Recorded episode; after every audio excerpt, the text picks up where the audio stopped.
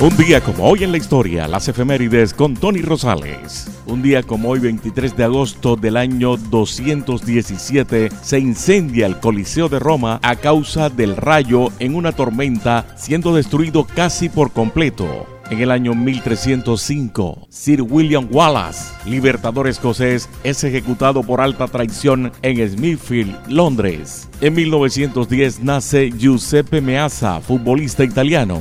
Un día como hoy en la historia del año 1922 en Lima, Perú, se funda la Federación Peruana de Fútbol. En 1923 en Vigo, España, se funda el Real Club Celta de Vigo. En 1939 nace Evaristo Marque, actor de cine colombiano, protagonista con Marlon Brandon de la película La Quemada. En 1966, el satélite espacial estadounidense Lunar Orbiter, situado en la Luna, toma la primera fotografía de la Tierra, vista esta desde el espacio. El 23 de agosto de 1969 nace Alexandra Moreno Piraquive, política colombiana. En 1973, en Estocolmo, Suecia, ocurre el asalto a un banco sueco cuyas circunstancias darán origen al término Síndrome de Estocolmo.